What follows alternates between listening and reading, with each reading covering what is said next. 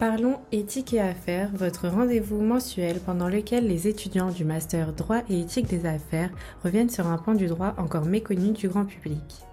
Des interviews de professionnels du monde de la compliance vous en diront davantage sur la relation qu'entretiennent les entreprises avec l'éthique. Donc aujourd'hui, nous avons l'immense plaisir de recevoir Audrey Morin, groupe compliance director chez Schneider Electric, ainsi que Gilles Vermeau-Desroches, senior vice-présidente Sustainability, avec qui nous inaugurons ce nouveau projet. Dans ce tout premier épisode, nous aborderons le thème de la loi Pacte et plus précisément la raison d'être de l'entreprise à mission, en considérant les spécificités d'un groupe international comme Schneider Electric. Donc, euh, bonjour Audrey Morin, bonjour Gilbert Modéroche.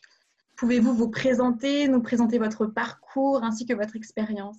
Alors, je vais commencer. Donc, Audrey Morin, groupe compliance director chez Schneider Electric. Euh, je suis arrivée dans le groupe il y a maintenant deux ans et demi.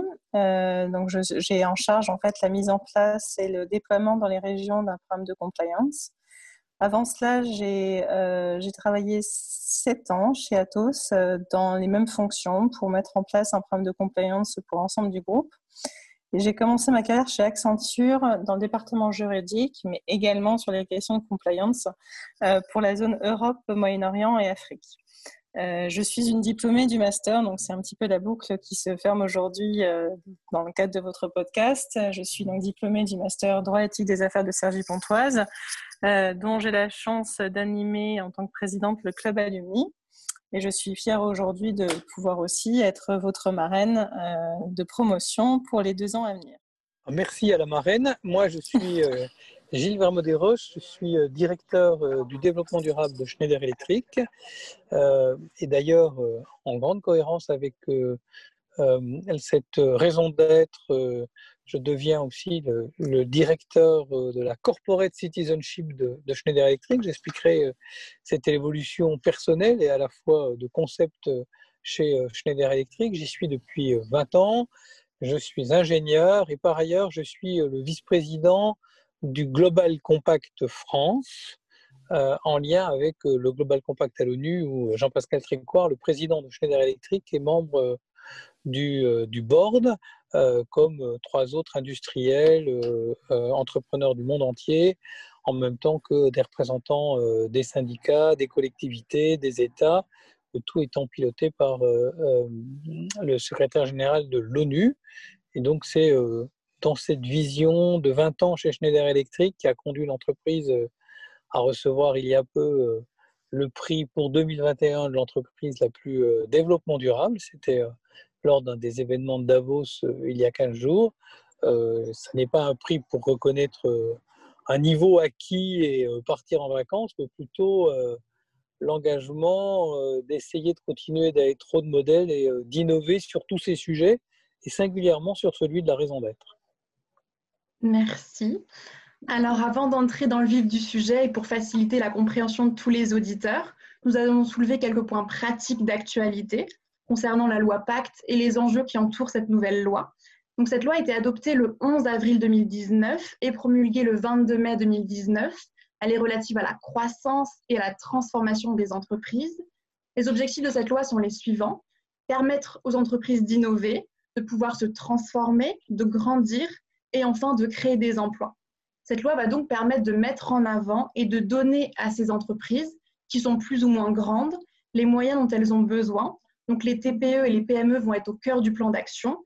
L'enjeu va être de réfléchir à la place qu'occupent ces entreprises pour améliorer leur performance ainsi que leur compétitivité. Et depuis mai 2019, la loi Pacte va permettre aux entreprises d'adopter une raison d'être. Jean-Dominique Sénard va définir la raison d'être comme ce qui va permettre de joindre le passé au présent. Donc c'est réellement l'ADN de l'entreprise. Elle n'a pas de signification économique, mais va plutôt relever de la vision et du sens. La raison d'être va s'illustrer lorsque l'entreprise va jouer un rôle au sein de la société, en plus de son activité économique. Donc, on va prendre en compte les enjeux qui sont sociétaux et environnementaux en s'engageant dans la durée. La raison d'être va alors être un guide vers l'établissement d'une entreprise responsable et la raison d'être est ainsi inhérente aux décisions qui vont être prises en incluant les parties prenantes. Maintenant que, nous avons fait le point sur cette notion de raison d'être, on va se pencher sur le cas de Schneider Electric. On sait que Gilles, vous avez participé à la création de cette raison d'être, qui est, je cite, de permettre à chacun d'utiliser au mieux énergie et ressources en conciliant progrès et développement durable pour tous. Nous nommons cette ambition Life is On. Schneider Electric est une entreprise novatrice dans la matière. La question du développement est centrale. On sait que Schneider Electric est à la première place du classement annuel des 100 entreprises les plus durables au monde par Corporate Knights. Donc notre question est, comment mettons en place cette raison d'être? Comment on la développe? Et celle de Schneider Electric en particulier Quel a été son point de départ, son, processus de création? Alors, merci beaucoup pour, euh, pour cette question. Euh, je vais pouvoir euh, vous répondre à, trois niveaux. Le premier niveau qui est celui de comment Schneider Electric organise sa manière de pivoter au 21e siècle pour devenir, par son métier, euh, une entreprise qui, euh, dans tous les pays du monde où on agit, plus de 100, avec plus de 140 000 collaborateurs, les résultats euh, annuels de l'entreprise sont publiés demain autour de 30 milliards.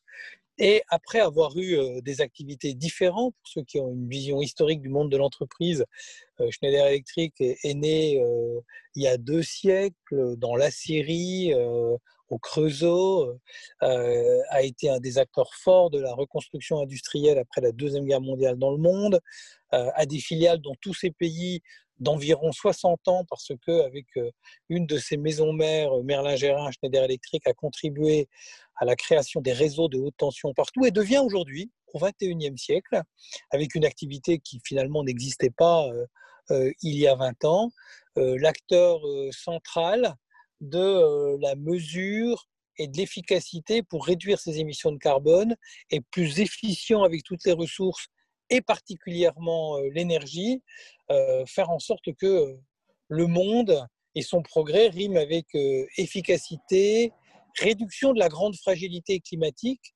Voilà un sujet sur lequel nous sommes engagés, tout en étant aussi une vieille entreprise française, forte de sa responsabilité sociale et qui n'a eu de cesse dans les 40 dernières années de la déployer dans le monde, puisque pour nous, ça n'est pas un supplément d'herbe, mais un outil d'efficacité.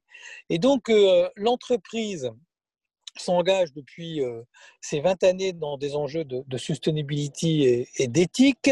On avait parlé du, prix euh, de la sustainability, j'en avais moi-même parlé avant. bientôt, on aura le 23 février, je crois, la liste des 100 entreprises les plus éthiques de la planète. Et pour moi, éthique et durable sont deux côtés d'une même pièce de la vision qu'on a de, faire son métier. Schneider Electric, au fond, pour être dans la position qui est là, prend le risque souvent de faire les choses bien avant que la loi arrive ou existe. Néanmoins, le jour où elle arrive, ça veut dire que l'entreprise est prête dans, son déploiement. Moi, je voudrais dire quelque chose sur cette loi, et c'est mon deuxième niveau, en amont de la loi et de ce qu'elle impose, euh, pour aller à l'esprit avant de rester à la lettre euh, de ce qu'il y a dans le texte. L'esprit, c'est quoi? L'esprit, c'est une réflexion qu'aujourd'hui chacun a, individuellement, vous, moi, et les organisations, pour considérer son impact. Le développement durable, ça a longtemps été, depuis euh, son émergence dans le monde de l'entreprise, une histoire de process. Comment faire mieux, comment euh, certifier ses usines, comment organiser des processus de mise en place de l'éthique, euh, de partage de la responsabilité, de couverture sociale et de réduction des accidents du travail, de gestion de ses déchets, etc. etc. Le développement durable, s'est développé dans cette logique d'entreprise qui, dans le monde entier, déploie des standards plus ou moins hauts euh, pour faire mieux euh, sur tous ces sujets de euh, l'ESG, de plus en plus mobilisant la relation avec ses actionnaires autour de ces sujets, mais aussi avec les autres parties prenantes. J'y viendrai dans ma troisième partie. Mais restons à cette deuxième partie. Quel est l'enjeu principal? L'enjeu, c'est l'impact. Et au fond, nos entreprises sont invitées aujourd'hui à se projeter dans l'avenir.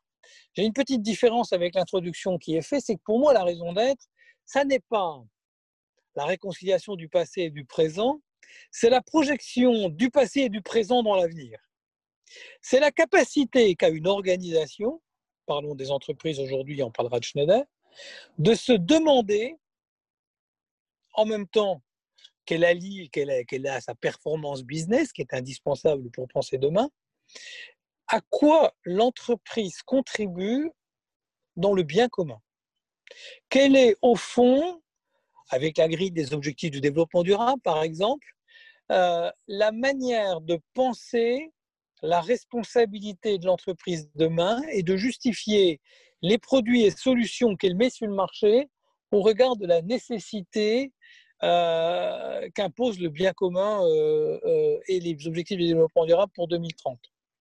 Et au fond, c'est une manière de passer d'une habitude que l'on a de dire on fait ça parce que c'est dans notre ADN, on fait ça parce qu'on en a l'habitude, on fait ça parce que notre ancien président avait mis en place le projet, et puis voilà, on fait ça parce qu'on est responsable, pour prendre à la fois la qualité de se creuser, la pertinence d'une stratégie qui projette l'entreprise dans euh, l'avenir et singulièrement avec l'innovation, et d'embrasser ces deux données de responsabilité et de performance pour dire, voilà, notre raison d'être, c'est de permettre à chacun euh, d'être plus efficient avec les ressources et avec l'énergie pour concilier progrès et développement durable. Pour moi, une raison d'être ne doit pas aller de soi. Si la raison d'être ne pose pas de problème de compréhension ou de positionnement, elle n'apporte pas, me semble-t-il, l'effet qu'elle doit avoir, c'est-à-dire permettre à chacun de réfléchir, conduire l'entreprise dans un autre euh, euh, perspective que là où elle est. Sinon, alors elle est une phrase euh, mise en pâture d'un marketing nouveau, mais qui ne provoquera pas de progrès. La raison d'être, elle doit être finalement quelque chose qui fait réfléchir, qui ne va pas de soi, qui met mal à l'aise, pour être la porte ouverte sur une stratégie nouvelle plus engagée vers le bien commun, et toute entreprise, Schneider comme les autres, doit encore faire quelques ajustements, évolutions sur son offre actuelle et sur sa manière de vivre sa responsabilité. Et puis, euh, lorsqu'il est question dans sa stratégie d'acquisition, etc., on doit pouvoir s'aligner sur une phrase partagée avec tous. La raison d'être, c'est mettre en quelques mots une phrase qui devient euh, le sésame de beaucoup de sujets pour construire l'attractivité de l'entreprise, l'attractivité des investisseurs. C'est important qu'ils aient confiance à la fois dans la performance acquise, on voit bien que cette année est complexe sur le sujet, qu'ils aient confiance dans l'agilité de l'entreprise au moment de la crise, mais en même temps dans le projet, le rêve, euh, la proposition qu'elle qu'elle apporte pour demain. Euh, l'actionnaire euh, choisit avec ces deux sujets. C'est vrai du client, c'est vrai aujourd'hui des diplômés, des nouveaux talents, et donc, euh, établir sa raison d'être, c'est établir cette projection et euh, surtout embarquer vers demain. Ça n'est pas la cerise sur le gâteau. Ça n'est pas quelque chose que l'on fait à côté ou en plus du profit. C'est une manière de dire la manière dont l'entreprise souhaite se comporter dans l'avenir. Et je dirais plutôt, puisqu'il est question de prendre une image, que la raison d'être, ça n'est pas la cerise sur le gâteau d'une belle phrase communicante, mais plutôt un travail pour trouver quel est le, le levain dans la patte de l'entreprise, de nature à ajuster toutes les décisions sur une vision clairement définie et partagée, publique et transparente. Merci pour cette réponse. Alors maintenant, on va se poser une autre question. Finalement, au-delà de la raison d'être, on aimerait évoquer avec vous la mission de Schneider Electric que l'on peut retrouver sur votre site internet, qui est d'être votre partenaire numérique pour plus d'efficacité au service d'un monde plus durable. Comment cela est venu dans la stratégie et dans la gouvernance de l'entreprise? Bah, C'est assez simple. Euh, euh, en même temps, quand c'est simple, euh, ça rentre de processus assez complexes. Schneider Electric est au fond une entreprise qui, dans son histoire, a fait des évolutions assez régulièrement juste avant des prises en compte plus générales de tel ou tel sujet. J'ai parlé de l'électricité, je parle aujourd'hui du numérique, j'ai parlé d'électricité, c'est-à-dire de la haute tension, je parle aujourd'hui du numérique. Qu'est-ce que l'on voit aujourd'hui sur la Terre? Premier sujet, très grande fragilité de la planète, de l'environnement, qui est la fragilité du climat. Si on fait de la planète une poêle à frire, il n'y a pas d'avenir et pas de stabilité. Deuxième grande fragilité, à côté de celle de, la planète et de l'environnement qu'est le climat, celle de la société, de l'humanité, qui est probablement l'intégration des nouvelles générations des jeunes, particulièrement cette grande croissance de la population mondiale dans les pays en développement qui aujourd'hui arrive à l'âge adulte et veut travailler et n'a pas été assez formée, mais aussi peut-être ce que l'on voit aujourd'hui de la difficulté euh, d'un certain nombre de jeunes diplômés dans les pays de l'OCDE dans euh, les mois qui suivront la crise du Covid où l'emploi euh, pourrait être plus rétréci et plus rare. Voilà les deux grands enjeux. Dans ces enjeux, une entreprise comme Schneider a plutôt intérêt à se dire comment je réponds à ces enjeux, plutôt que de se dire bah, hier, ces sujets ne me tracassaient pas, j'étais une entreprise rentable, je ne vois pas pourquoi je changerais, je ne vois pas pourquoi je pivoterais. Plus on répond aux enjeux sociétaux, et plus on a de chance d'organiser sa performance pour le long terme. Premier point.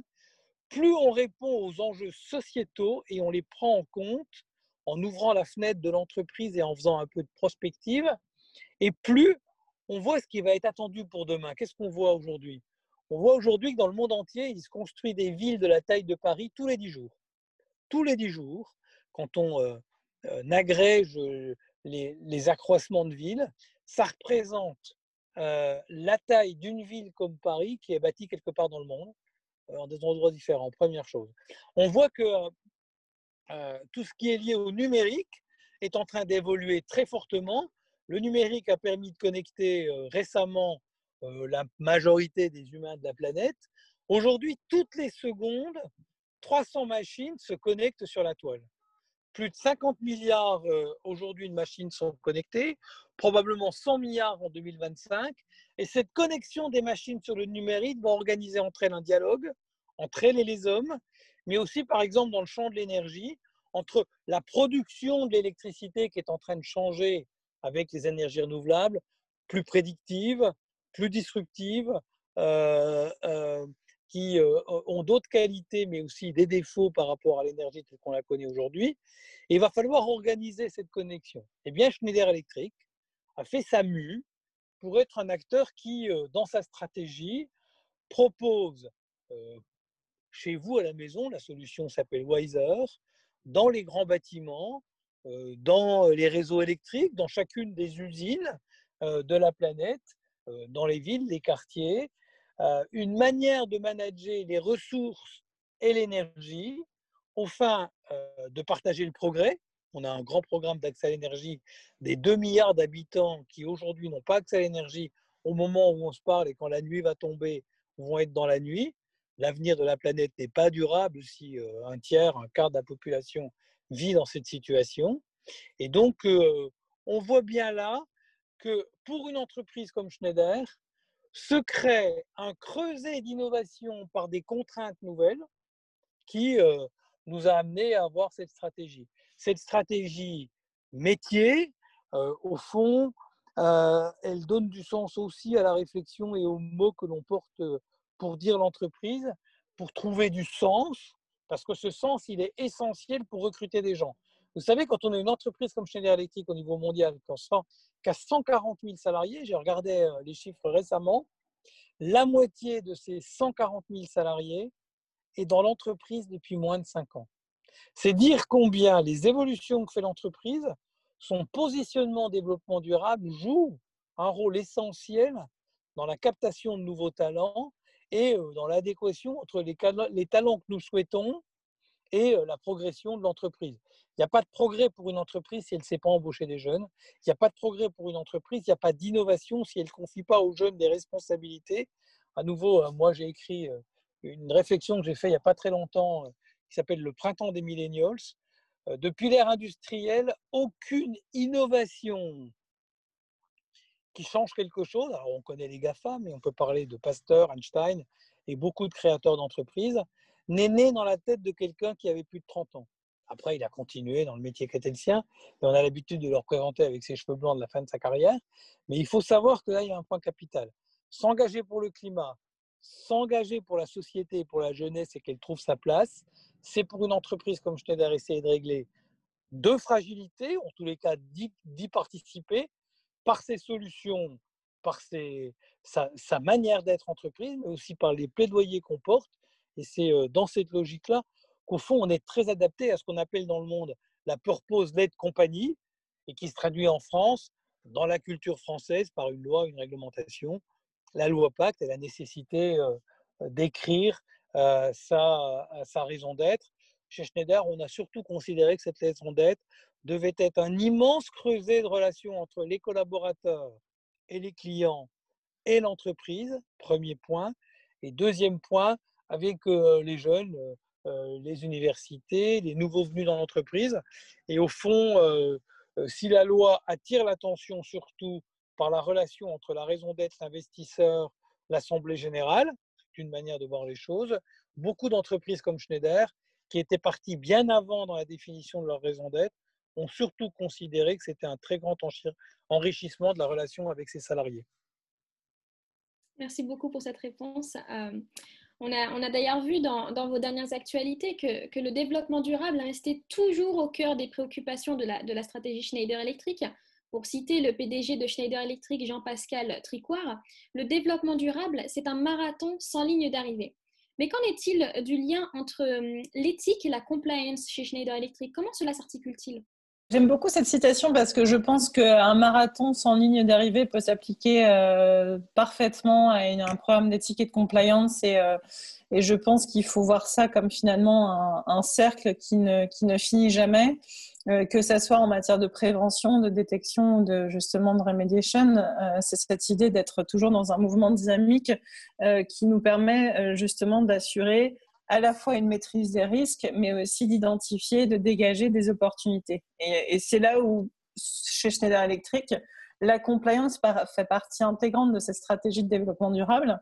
Ça a été notamment renforcé dans le cadre euh, de, notre nouveau Schneider Sustainability Impact 2021-2025, qui justement euh, est basé sur euh, six engagements long terme qui sont en lien, euh, qui ont été euh, construits en lien avec les objectifs du développement durable de l'ONU, sur lesquels justement nous avons cet engagement, alors on appelle ça l'engagement trust, l'engagement confiance, dans lequel s'inscrit complètement la stratégie du groupe en matière de compliance. Euh, et donc, pour, Schneider Electric, finalement, nous participons à cette création de valeur, à cette performance, comme le, disait Gilles, qui euh, mène à une performance durable, éthique, puisque, euh, bien sûr, il n'y a pas de performance durable sans éthique. par rapport à, on va dire, par rapport à comment cela se matérialise en interne, clairement, il y a la question de la gouvernance. Comment on peut apporter justement euh, un programme qui euh, réponde à un objectif stratégique tout en assurant un déploiement opérationnel. Et euh, cette question de l'opérationnalité, en fait, de notre programme d'éthique et de compliance, elle s'est posée sur les trois, quatre dernières années notamment avec la construction euh, d'une gouvernance, euh, d'une équipe dédiée, mais également aussi la co-construction d'un programme avec l'ensemble finalement des acteurs de l'entreprise. Depuis euh, août 2020, nous avons maintenant un département dédié éthique et compliance, mais ça ne veut pas dire que l'éthique et la compliance n'est drivée que par ce département. Je pense que la force de Schneider Electric, c'est depuis une dizaine d'années d'avoir compris que la collégialité était finalement un vecteur de succès. Euh, la diversité, l'inclusion et donc euh, la diversité des opinions permettent justement d'innover et d'avoir une meilleure façon finalement de comprendre l'ensemble euh, des sujets sur lesquels nous devons euh, nous, attarder, sur lesquels nous devons euh, travailler. Et chez Schneider Electric, la gouvernance a toujours été collégiale sur la question de l'éthique et de la compliance. Depuis 2020, nous avons structuré cette gouvernance avec un département qui se veut être un petit peu, on va dire, euh, le, project manager sur certains aspects, notamment en matière de gestion, en, matière de pas de gestion, mais d'identification des risques, en matière de euh, euh, d'améliorer tout ce qui est speak-up culture et notamment via notre système d'alerte, mais pas seulement. Il y a aussi la question de comment on assure un meilleur niveau d'engagement des salariés dans le cadre d'une culture justement de la parole libre en euh, appuyant aussi les managers, les ressources humaines et finalement l'ensemble des collaborateurs à adopter cette, cette euh, culture de la, de la parole libre, de la speak-up, euh, tout en s'assurant, et ça c'est le travail, on va dire, de pure compliance, en assurant que les moyens en termes de politique, de formation, de processus soient mis en place et également avec notamment sur la partie de monitoring en assurant euh, que ces sujets-là soient euh, clairement contrôlés, monitorés par notre contrôle interne et notre audit interne. Donc, il est vrai que euh, chez Schneider Electric, en effet, on n'a pas attendu ces, les derniers développements, notamment législatifs, aussi en compliance comme en développement durable sur la raison d'être pour s'y attarder. Nous avons de plus en plus structuré notre approche ou notre gouvernance, euh, mais finalement pour, euh, pour mettre, on, va dire, une, une, vision et pour mettre euh, une image à ce qui était déjà mis en place. Et sur les sujets de compliance, l'idée cette année, avec le travail qui a été fait justement avec les équipes de développement durable, c'est euh, de pouvoir officialiser euh, cette interdépendance et cette euh, co-construction finalement de, notre, de la stratégie du groupe en matière de développement durable en prenant en compte cet aspect, on va dire, de compliance qui finalement est vu plus comme un moyen qu'une fin en soi. C'est-à-dire que euh, pour reprendre notamment les objectifs du millénaire des Nations Unies. Euh, très souvent, lorsque vous voyez les objectifs du millénaire, lorsqu'on va aborder les questions de compliance pure, notamment en matière de lutte anticorruption, euh, de tout ce qui est justement free speech, on va dire aussi des, besoins de participer en fait à la construction de, euh, de, de gouvernement, enfin d'État démocratique, ou en tout cas d'une démocratie beaucoup plus participative.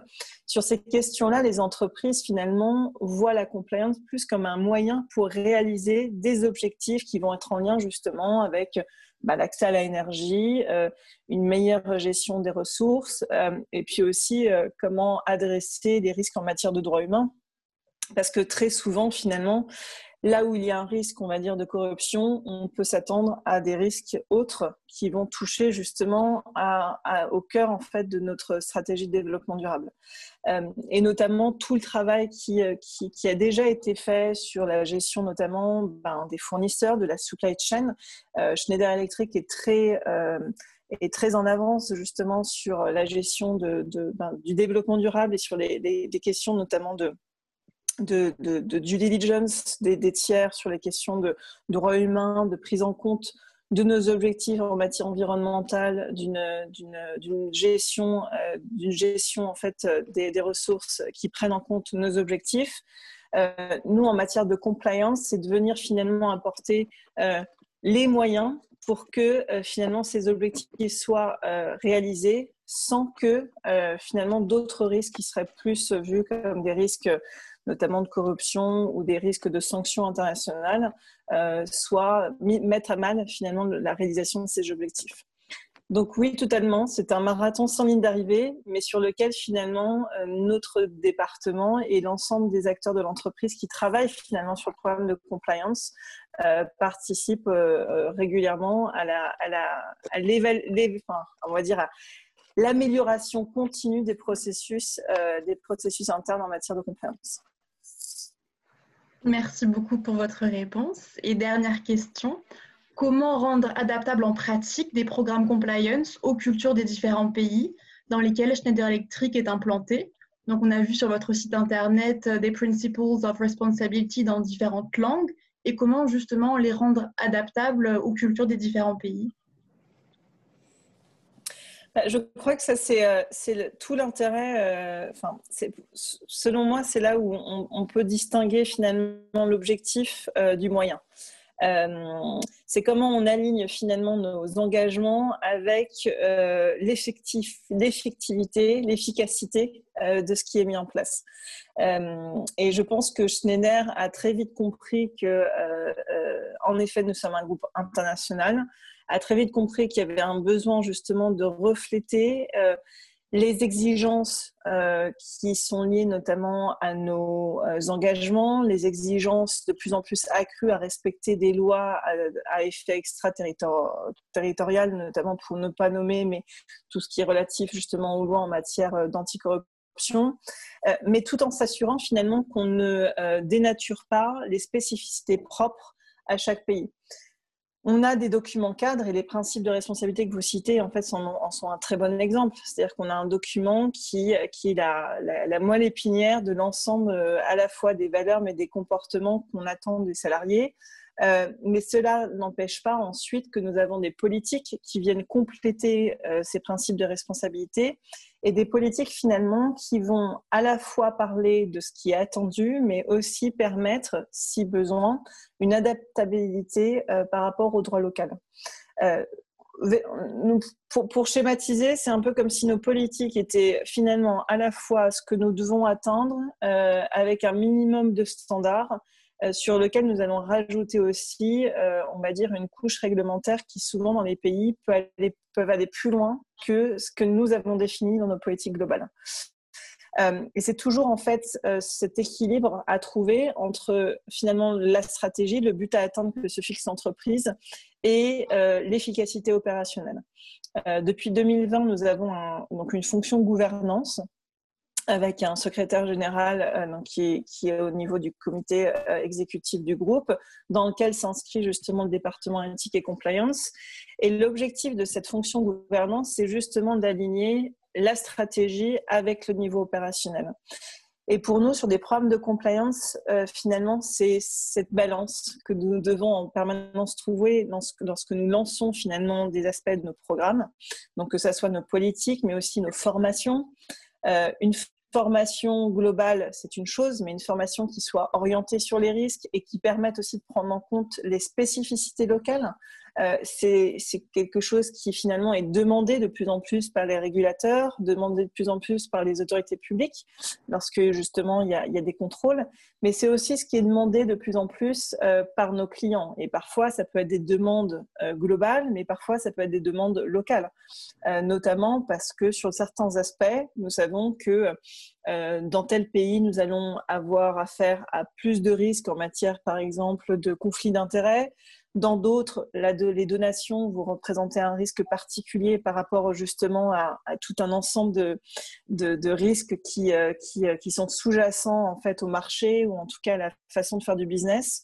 Donc, il est important dans un programme de compliance que nous puissions avoir cette réflexion pour adapter le programme aux exigences locales.